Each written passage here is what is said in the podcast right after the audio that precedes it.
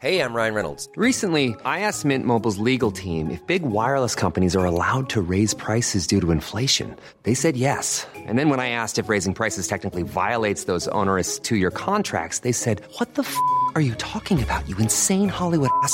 So to recap, we're cutting the price of Mint Unlimited from $30 a month to just $15 a month. Give it a try at mintmobile.com slash switch. $45 upfront for three months plus taxes and fees. Promo rate for new customers for limited time. Unlimited more than 40 gigabytes per month. Slows. Full terms at mintmobile.com.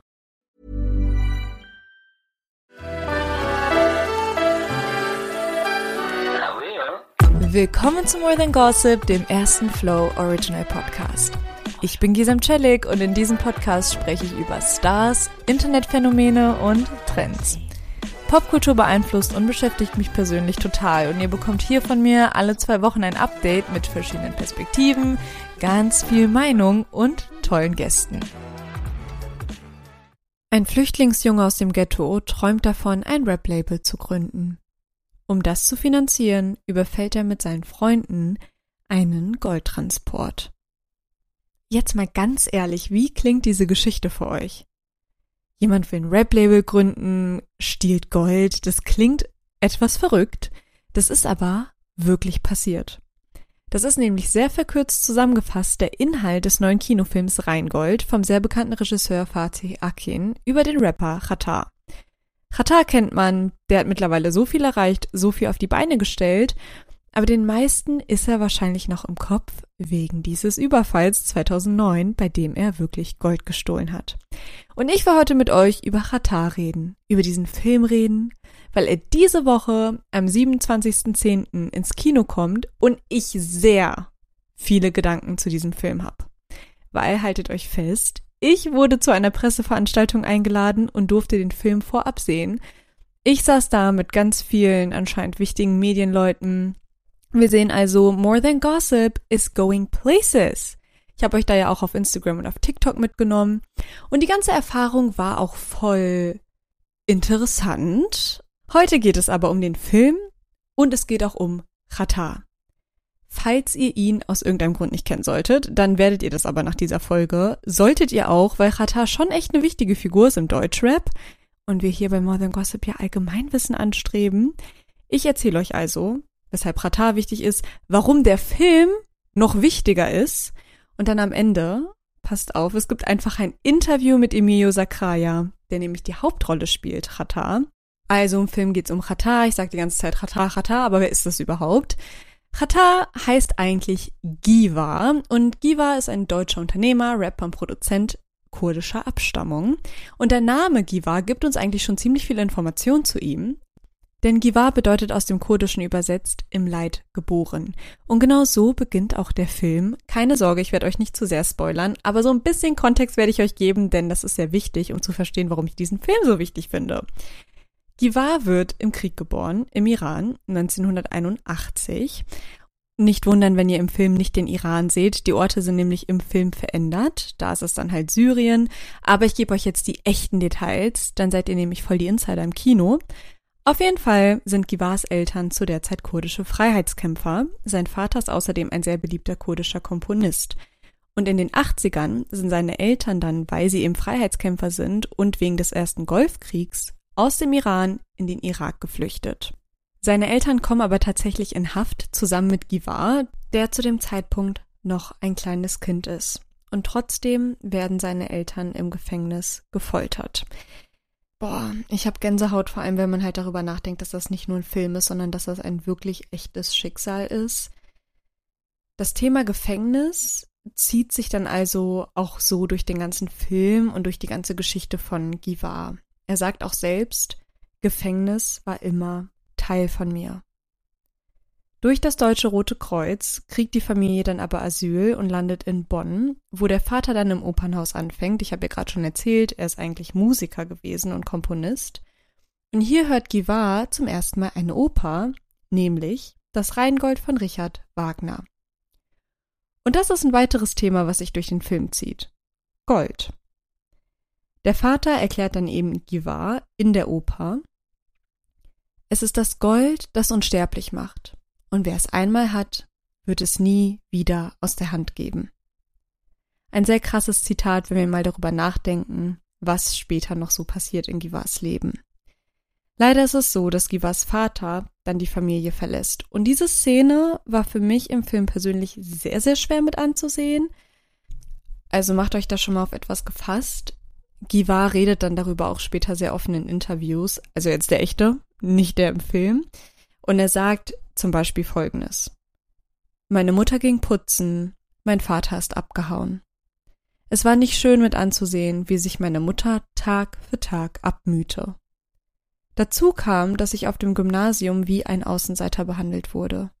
Die Deutschen nannten mich ein Assi. Zu den Geburtstagen wurden alle eingeladen, außer mir. Also wurde ich dann zu dem Assi, den sie sehen wollten. Und das, obwohl Givar eigentlich sehr gut in der Schule war. Also im Film sehen wir eben auch, wie er Einsen in Mathe hat. Seine Schwester ist später auch Jahrgangsbeste. Aber durch seine Sozialisierung hat er dann einfach den anderen Weg eingeschlagen. Wir sehen dann, dass Givar und seine Familie in Deutschland zwar sicher sind, aber immer noch unter Armut und Ausgrenzung leiden, weshalb sich Givar fortan für die Familie, also seiner Mutter und seiner kleinen Schwester verantwortlich fühlt, weil sein Vater ist ja weg, und er versucht dann deswegen die Familie finanziell zu unterstützen. Also beginnt er zuerst mit Videos zu dealen und dann mit Gras, wodurch er sehr schnell lernt, sich auf der Straße zu behaupten, und so wird aus Givar Chata. Chata ist ein Straßenname, der auf Kurdisch Gefahr heißt. Er hört zu der Zeit auch zum ersten Mal Rap und obwohl er so langsam seine Leidenschaft für Musik entdeckt, rutscht er nach und nach immer mehr in die kriminelle Szene ab. In Amsterdam lernt er dann einen türkischen Mafiaboss kennen. Ja, ein Mafiaboss, ich weiß, das klingt sehr verrückt, aber das soll so genau passiert sein. Und dieser türkische Mafiaboss mischt eigentlich überall in der Unterwelt mit und er und Givar verdienen bald sehr gutes Geld zusammen. Aber nebenbei wächst eben für Givar die ganze Zeit das Interesse an Musik und deswegen will er dann ein Label gründen. Dafür braucht er aber Geld und der Mafiaboss will ihm dann das Geld vorstrecken. Er und Ratar gehen einen Deal ein. Dabei geht etwas schief, sodass Ratar dann mit sehr vielen Schulden beim Kartell sitzen bleibt. Ich versuche das jetzt hier gerade alles sehr abstrakt zu erzählen, weil ich euch nicht spoilern will. Ähm, aber um diese Schulden abzubezahlen, fasst er dann mit seinem Freund einen Plan. Er will einen Goldtransporter überfallen. Und auch zu dem Überfall sage ich nicht so viel. Ihr müsst euch das selber im Kino angucken. Und ehrlich gesagt könnte ich mit Worten auch gar nicht richtig erklären, was da abgeht. Also ihr müsst es euch wirklich einfach selber anschauen und selber mitfühlen. Das Ende kennen wir ja aber wenn ihr Rata so ein bisschen kennt. Denn Rata kommt am Ende ins Gefängnis. In der Zeit denkt er sich aber, hm, die Zeit könnte man ja auch ein bisschen produktiv nutzen. Wir sehen, er ist ein wahrer Hustler. Und so schafft er es dann irgendwie heimlich im Gefängnis Musik aufzunehmen. Und wir wissen ja heute, dass Rata jetzt ein erfolgreicher Rapper ist, weil dieses Album im Gefängnis tatsächlich zustande gekommen ist und sehr erfolgreich war. Also das Album ist ja auch nach seiner Gefangenennummer benannt und insgesamt ist diese ganze Geschichte einfach eine, wo man sich nur so denkt, als ob das jetzt gerade wirklich alles passiert ist, als ob das echt ist. Aber doch ist es tatsächlich basierend auf Ratars Biografie. Und falls ihr euch so fragt, was für eine Rolle hat eigentlich der echte Ratar bei dieser Verfilmung gespielt? Ähm, Ratar war der Head of Music. Also er hat die Musik beigesteuert. Er hat außerdem Details ergänzt, was die Sprache angeht. Also er, er war Sprachcoach, weil wir viel in dem Film hören zum Bonner Slang. Sehr viel in dem Film ist auch auf Arabisch und Kurdisch und Türkisch und ja, da war er einfach auch am Start, damit das alles möglichst authentisch bleibt. Er sagt aber auch offen, ich hatte natürlich Punkte, wo ich gesagt habe, das besser nicht in den Film. Aber Fatih Akin, also der Regisseur, lässt sich da nicht reinreden. Bevor ich unterschrieben habe, hat er gesagt, das ist mein Film und nicht dein Film. Ich wollte das sogar. Nicht, dass es am Ende heißt, dass das alles extra gut dargestellt wurde. Das ist eine Biografie, die muss kritisch sein. Pate hat mich auch nicht immer alles wissen lassen. Ich durfte zum Beispiel die getretenen Szenen teilweise nicht sehen. So viel zum Film. Aber wieso hat dieser Film mich jetzt so berührt? Wisst ihr, am Anfang dachte ich, dass das vielleicht so eine typische Rapper Goes Gangster Geschichte wird. War es aber nicht. Im Gegenteil, diese Geschichte von Rata und dieser ganze Film, das hat mich sehr, sehr berührt, weil es für mich viel mehr war als einfach nur Ratas Verfilmung. Also mittlerweile sehe ich Ratars Geschichte echt so als Sinnbild für das Klima der Migrationswelle damals bis hin in die 90er. Es ist eben nicht dieses typische, ich bin Rapper und ich bin Gangster und ich bin so krass und deswegen müssen wir jetzt einen Film machen, sondern ihr werdet das sehen, wenn ihr den Film guckt. Das ist ein Film über Randgruppen. Das ist ein Film für die Straße. Das ist ein Film, den die für die Leute gemacht haben, die auch in so einem Umfeld aufgewachsen sind wie Ratar, wo es auch so zugeht wie bei Ratar damals. Die ganze Zeit wird betont, wie klug Ratar ist und auch seine Familie. Alle in seiner Neighborhood, das ist ja eigentlich voll der soziale Brennpunkt, aber trotzdem sind diese Leute alle sehr ehrgeizig, sehr klug. Seine serbische Nachbarin Shirin, die wird dann später auch in Medizin zugelassen. Also alle Menschen dort brechen, glaube ich, viele Klischees, die einige vielleicht von Migranten haben oder auch von Menschen mit Fluchterfahrung, die halt in solchen sozialen Brennpunkten leben. Ratars Eltern sind mega charakterstark und nicht nur das, die sind ja auch mega kultiviert. Und auch Ratar ist ja nicht nur mega schlau, sondern auch sehr talentiert, der kann Klavier spielen, der malt sich, das ist so krass, im Gefängnis in seiner Zelle mit einem Stift ein Klavier auf den Tisch, um trotzdem weiterhin komponieren zu können. Und wie viele von euch denken sich bei einem Deutsch-Gangster-Rapper, ja, der kann bestimmt klassisch äh, komponieren und Klavier spielen. Denken die meisten wahrscheinlich nicht.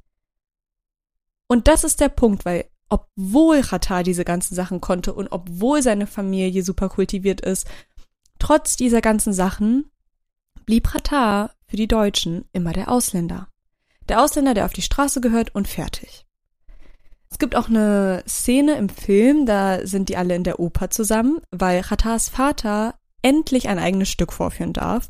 Und die Mutter sagt dann, zeig ihnen, wozu wir Kurden fähig sind. Und dieser Film hat so viele von solchen kleinen Momenten, dass es einfach um das ganze, das ganze Bild geht. Also das große Ganze wird beleuchtet. Wie kommt es denn dazu, dass jemand so viele dunklen Seiten in seinem Leben durchmachen musste. 15, 16 Jahre lang keinen anderen Weg sieht. Ich konnte mich persönlich echt mit einigen identifizieren in diesem Film. Ich bin auch in der Nachbarschaft nur mit Ausländern aufgewachsen. Und auch wenn ich mich jetzt nicht auf der Straße behaupten musste, war das zum Beispiel für meinen großen Bruder schon anders.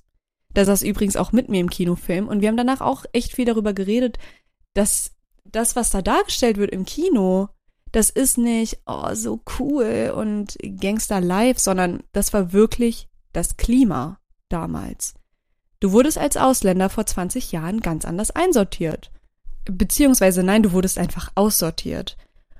Und es war einfach sehr leicht, die ganze Zeit auf der Straße rumzulümmeln. Auch wenn du auf dem Gymnasium warst. Mein Bruder war auch wie Rata auf dem Gymnasium, aber wenn die Deutschen in der Klasse dich einfach nicht richtig reinlassen, wo sollst du denn dann hin den ganzen Tag über? Dann chillst du halt auf der Straße weiterhin in deinem sozialen Brennpunkt. Und dann wurdest du schnell unmoralisch. Das ist nicht cool und es ist jetzt auch nicht mega die Rechtfertigung oder romantisierend oder oh, das war so Gangster, es war eine gute Zeit, sondern das war für manche leider wirklich die Realität. Und der Regisseur Fatih Akin sagt dazu Folgendes. Givar ist Straße und er war kriminell. Und das heißt, dass er seine Moral immer wieder über Bord geworfen hat. Zu seinem eigenen Vorteil. Wenn Moral bedeutet, Leid zu verhindern, dann hat Giva vielen Menschen Leid zugefügt. Aber heute ist er ein sich reflektierender Mensch. Und ich glaube, das ist eben der Unterschied, wisst ihr? Wenn Giva bzw. Qatar heute immer noch kriminelle Sachen tun würde, wäre der Film wahrscheinlich nicht zustande gekommen. Ist jetzt mal so mein Hot Take. Aber Fatih Akin will eben eine echte Geschichte erzählen, die abgeschlossen und in der Vergangenheit liegt, ja, aber trotzdem wichtig ist. Und es zeigt für mich einfach einen jungen Mann, der immer auf der Flucht war. Und nicht, dass ich das jetzt romantisieren will oder entschuldigen will, aber es ist ein Fakt, dass viele Menschen sich mit Rata identifizieren können und die Geschichte ist deswegen wert, es erzählt zu werden. Bei meiner Recherche habe ich mir auch voll viele Rata-Interviews angeguckt und da habe ich folgenden YouTube-Kommentar gesehen. Chata ist der Beweis, dass schwere Zeiten uns größer machen. Und mittlerweile sagt Chata auch, dass der kriminelle Weg langfristig nicht klappt, dass man so sehr viel Leid in seinem Leben verursacht und auch im Leben von den anderen Ich meine, er hat seine Strafe abgesessen und mittlerweile trägt er mit seinen ganzen Firmen, die er da gegründet hat, auch total zur Gesellschaft bei. So viel zu meiner bescheidenen Meinung als kompetente Zuschauerin. Aber ganz ehrlich, Leute, lasst jetzt mal mit Emilio Sacraia sprechen. Emilio hat die Hauptrolle gespielt. Rata, er kennt Rata persönlich. Er hat sich wahrscheinlich so viel mit ihm auseinandergesetzt wie sonst keiner. Und deswegen will ich jetzt unbedingt mit Emilio sprechen. Herzlich willkommen. Bist du jetzt auf den Geschmack gekommen, Emilio, und wechselst jetzt zum Alles- oder Nichts-Label? Das war wirklich meine allererste Frage nach diesem Film. So witzig, die erste Frage, die Jiva mich gefragt hatte, als ich ihm meine Musik gezeigt hatte vom zweiten Album, bevor es draußen war, war, wie lange bist du noch bei dem Label? Ähm, ich glaube nicht. Ich bin okay, ja, ich bin ja sehr, ich bin sehr happy da, wo ich bin und ich arbeite mit den Leuten schon extrem lange, wo ich bin. Deswegen, solange da jetzt nicht was Gravierendes passiert, fühle ich mich da eigentlich ganz wohl. Aber so eine Collab mit Rata wäre eigentlich schon auch sehr iconic. Ich Safe, kann mir das vorstellen. Und es ist auch nicht so, als hätten wir es nicht versucht, aber es ist Aha. immer wieder irgendwas dazwischen, tatsächlich. Hey, I'm Ryan Reynolds. Recently, I asked Mint Mobile's legal team if big wireless companies are allowed to raise prices due to inflation. They said yes. And then when I asked if raising prices technically violates those onerous two-year contracts, they said, "What the f*** are you talking about? You insane Hollywood ass." So to recap, we're cutting the price of Mint Unlimited from $30 a month to just $15 a month. Give it a try at mintmobile.com slash switch. $45 up front for three months plus taxes and fees. Promo for new customers for limited time. Unlimited more than 40 gigabytes per month. Slows. Full terms at mintmobile.com. Ich habe gelesen, dass du sehr viel in diese Rolle gesteckt hast. Also ich muss auch sagen, auf diesem Filmplakat hinter dir sind zwei Menschen. Das ist sehr, sehr unterschiedlich. Ja. Du hast zugenommen, du hast einen Dialekt entwickelt und das hat mich so ein bisschen an Lady Gaga erinnert. Die hat ja erzählt, dass es für sie psychisch sehr belastend war, ähm, House of Gucci zu drehen. Und du bist ja auch in einer Rolle, die sehr viel Dunkles erlebt hat. Was hat das mit deiner Psyche gemacht, Katar zu spielen? Viel. Viel. Es war ein langer Weg, da wieder rauszukommen auch. So. Mhm. Ähm, es ist halt einfach, wenn man sich von morgens bis abends mit einer Person so krass beschäftigt und da so reinmorft, dass man natürlich, ja, es ist anstrengend. Kannst du mir als Nicht-Schauspielerin erklären, wo der Unterschied ist zwischen eine Rolle spielen, die fiktiv ist und eine Rolle spielen, die wirklich existiert? Äh, wenn du jetzt eine fiktive Rolle spielst oder irgendeine Rolle, die halt nicht existiert, ähm, hast du ja keine Regeln. Also du kannst es ja komplett so machen, wie du willst. So, du, du hast es gibt keine Grenzen. Du kannst es komplett so anlegen, wie du die Figur anlegen möchtest. Und dann kann der Regisseur noch ein bisschen was mit reinreden. Aber wenn du halt so eine Figur spielst, die im tatsächlichen Leben auch einfach existiert, dann hast du ja total viele Barrikaden. So, weil du halt einfach sagen musst, okay, so und so, also das ist so der Kasten. Und nur da drin darf ich mich bewegen. Und das limitiert auf einer Seite. Andererseits hilft es halt auch extrem, weil es halt voll viel schon vorgibt und man sich vieles dann gar nicht extra suchen muss oder selber ausdenken muss, sondern einfach nur Copy-Paste-mäßig machen kann. Ähm, aber es ist halt eine viel akribischere Arbeit, also eine viel detailliertere, eine viel intensivere im Sinne von, man, man, man beschäftigt sich viel mehr mit Ticks und Bewegungen und ja, Sprache, als man's, als ich es normalerweise mache, wenn ich eine Rolle spiele. Wie ähnlich sind sich denn die Menschen Hata und Emilio? Ich glaube, also wir haben, glaube ich, viele Parallelen ich glaube, das war auch so der ausschlaggebende Punkt, warum das so gut funktioniert hat. Ich glaube, meine Jugendzeit war ähnlich, nicht auf dem Niveau von Kriminalität, wo sich sein, sein Leben bewegt hat, aber ich kenne diese Codes und ich kenne die Straße und ich kenne dieses Leben so ein bisschen auf meine, auf einer, auf einer sehr, sehr abgeschwächten Art und Weise. Deswegen, ähm, ist das, ist da eine große Ähnlichkeit und vor allem am Ende des Tages so, wir sind Kennex so. Und ich glaube, äh, äh, es, es ist und bleibt halt ein, ähm, ein Streetfilm. So. Und ein, und ein Kenneck-Film, so. Punkt aus Ende. Einige Szenen haben mich sehr an das bei uns früher erinnert, ähm, zu Hause, aber auch vor allem das Thema Nachbarschaft, dieses, der Gemeinschaftsgedanke, die Leute gucken aus dem Fenster und schauen, hey, was ist bei den Leuten da los? Was, Warum behaupten die sich auf der Straße auch ein Thema, was ich natürlich kenne? Ähm, Mütter, die meistens alleine sind und alleine schuften müssen, Frauen, die plötzlich putzen gehen müssen, obwohl sie eigentlich zu Hause in ihrem Land was ganz anderes gemacht haben. durch den Film wurde Chata für mich viel greifbarer und auch nachvollziehbarer. Und ich wollte dich einmal fragen, wie du Chata jetzt so einordnest.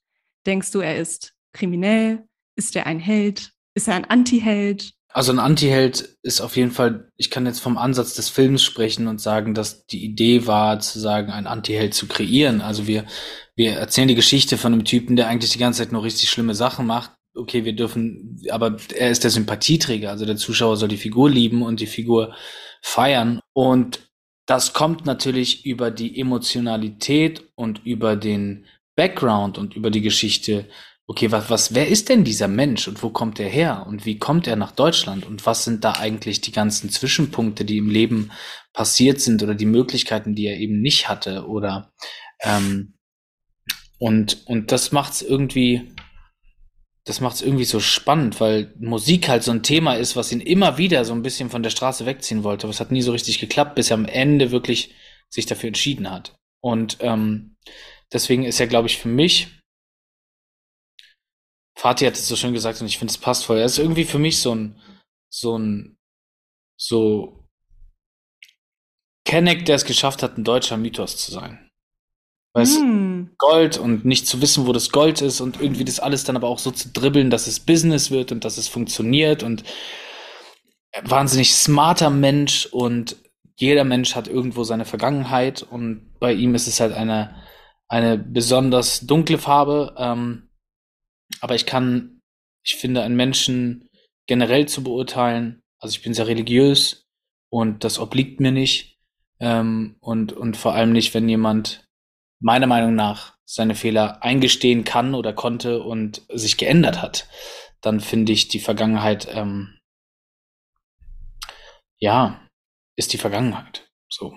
Wichtig ist dann, glaube ich, eher so was, was in der Gegenwart stattfindet. Ich glaube zum Beispiel, ich hätte den Film nicht gemacht, wenn, wenn er ein Mensch wäre, der heute immer noch solche Sachen machen würde. Ja. Okay. Wo ich sage, alles klar, er hat immer noch das gleiche Frauenbild und er hat immer noch das gleiche, er ist eigentlich immer noch irgendwie eigentlich insgeheim hier große Mafia und verkauft nur Drogen. Also das ist vielleicht, das ist ja nicht die Geschichte, die wir erzählen wollen. Wir wollen ja erzählen, wie viele Menschen gibt es da draußen, die vielleicht wahnsinnig talentiert sind, die ihr Zuhause verlassen mussten und ähm, die sich auf einem falschen Weg befinden und aufgrund mangelnden Integrationssystemen in Deutschland nicht ihr Talent ausleben können. Und weißt du, was ich halt so cool fand am Film? Es wurde immer gezeigt, wie klug Chata ist. Und zwar nicht nur Street Smartness, sondern auch Book Smartness. Also Chata hat Abi, Ausbildung, Studium, seine Schwester ist Jahrgangsbeste, seine Nachbarin Shirin soll Medizin studieren. Fand ich richtig gut und sehr, es war voll die Genugtuung für mich zu sehen. Und ich glaube, einige werden sich dann aber fragen im Film, warum hat er trotzdem den kriminellen Weg genommen, wenn er doch die Einsen in Mathe hat? Was denkst du darüber?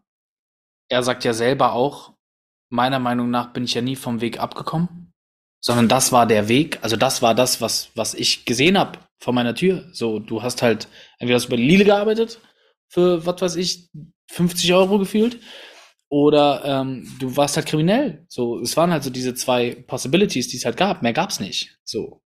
Ähm, und deswegen, das finde ich halt schon mal wahnsinnig spannend zu sagen, dass es halt eben genau die Aufgabe von Leuten wie uns beiden jetzt zum Beispiel auch ist, so das Vorbild zu sein für Leuten, für Leute mit Migrationshintergrund zu sagen, hey, du kannst auch das schaffen, was ich gerade mache. Ähm, und das gab es damals einfach nicht. Ähm, als auch das Thema, wir hatten ganz am Anfang im Drehbuch eine Szene drin, die dann irgendwann nicht mehr drin war, die ich aber eigentlich ganz stark fand, wo, wo Jiva mit seinen Eltern zur Schule kommt und die Eltern sagen, hey, warum, warum gibt ihm keine Gymnasialempfehlung? Und, der, und es gab ein Gespräch, wo der Lehrer halt sagt, naja, klar, die Noten stimmen, aber was will er denn auf einem Gymnasium? Da sind halt nur Deutsche, dann ist er da der Einzige und das würde halt einfach, also das Rassismus nennt man das am Ende des Tages. Ähm, und, und es gab so einen prägnanten Satz von Jiva, wo er halt gesagt hat, guck mal, das Ding war, meine Eltern waren intellektuell. So. Äh, äh, äh, äh die, ich habe Klavier gespielt, ich war wahnsinnig gut in der Schule aber man hatte mir trotzdem immer nur den Kanaken gesehen. So, egal wie sehr ich mich angestrengt habe und versucht habe, in dieses Bild zu passen, man wollte in mir nur das sehen, was, wie ich aussehe, und zwar den Kanaken. Den, vor dem man aufpassen muss. Den, vor dem man sein Portemonnaie vielleicht nicht auf dem Tisch liegen lässt, sondern in die Hosentasche packt. Und irgendwann habe ich halt gesagt, ey, ihr seht nur den Kanacken in mir, bitteschön, dann kriegt ihr jetzt den Kanacken. Mhm. Was soll ich mich die ganze Zeit versuchen zu verbiegen, wenn in mir eh immer nur das gesehen wird? Ähm, was ja irgendwie eigentlich eine total traurige, schmerzhafte, also ein Eingeständnis ist, quasi zu sagen, krass, man will mich gar nicht anders wahrnehmen, egal wie sehr ich es versuche. So, in den Augen von anderen Leuten werde ich immer der Kriminelle bleiben. Und wir reden ja von einer anderen Zeit, wir reden von den 90ern, wir reden von Bonn ist die Hauptstadt, wir reden von, wir reden von Ghetto, Ghetto. Also wir reden ja nicht von, oh, ich wohne in Berlin und hier ist es auch ab und zu irgendwo ein paar Ecken gefährlich, sondern wir reden halt wirklich von Ghetto und von, von einer Umgebung, wo die Leute nicht viel Geld haben. Ähm, und es klingt dann vielleicht erstmal simpel, oder wir hatten neulich auch ein Interview mit dem Spiegel, wo, wo die Redakteurin gesagt hat, dafür habe ich kein Verständnis. Weißt du, dass du den, dass du den Goldraub jetzt nicht gemacht hast, dass du den gemacht hast, um dein, um dein Leben zu retten, da kann ich vielleicht noch mit, da komme ich vielleicht noch mit klar, aber jetzt zu sagen, ich habe angefangen zu dealen, aus, also am Ende, der, am Ende des Tages, weil ich faul war und nicht arbeiten wollte, dafür hat sie kein Verständnis. Ähm, aber ich glaube, das muss man bei jeder. Person so ein bisschen individuell betrachten. Mhm. Was sagst du zu Leuten, die Angst haben, dass der Film Gewalt und kriminelle Taten romantisiert? es geht hier ja auch um jemanden, der, der was gemacht hat, verstanden hat, was er gemacht hat und verstanden hat, dass das nicht cool war, was er gemacht hat und daraus seine Schlüsse gezogen hat und sein Leben verändert hat. Wir reden nicht von einem aktiven kriminellen Menschen. Ne?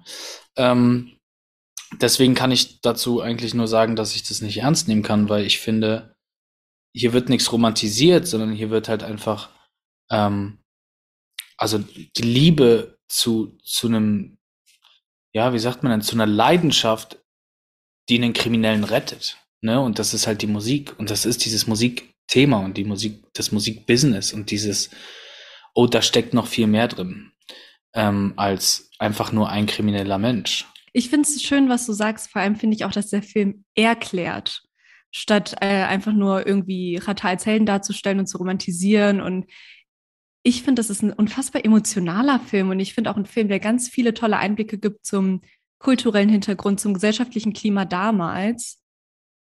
Und ich dachte mir die ganze Zeit einfach nur so, ich fühle so mit, Hm. mit ihm und mit seiner Familie.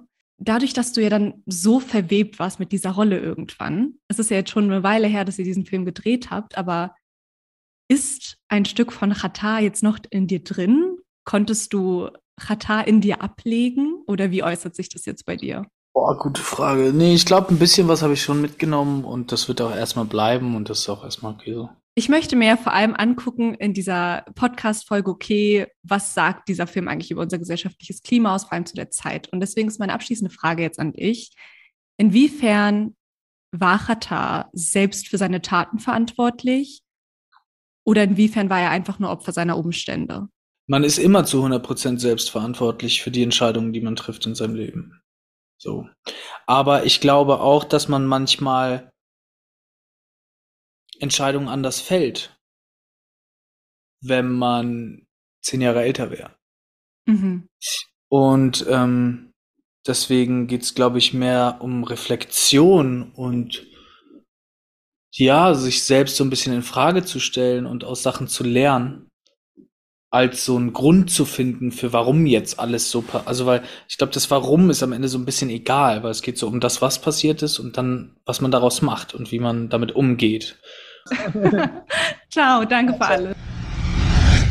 Was für ein cooles Gespräch. Also spätestens jetzt solltet ihr wirklich Lust haben auf diesen Film. Und ich sage das jetzt nicht nur, weil ich mit Emilio reden durfte, okay? Ich bin wirklich ehrlich, dieser Film war Hammer.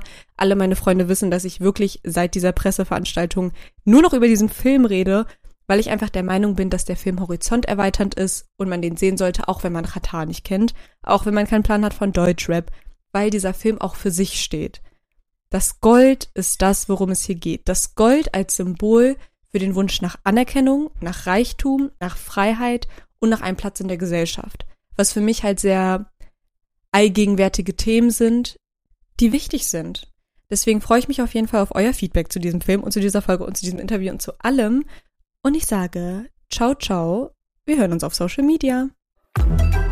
More Than Gossip ist ein Flow Original Podcast. Wenn ihr Fragen, Anmerkungen und Themenwünsche habt, schreibt mir gerne bei Instagram oder TikTok. Die Links sind in der Podcast-Beschreibung. Lasst auch gerne ein Abo und eine Bewertung da und teilt es mit allen Leuten, die ihr kennt. Ich freue mich.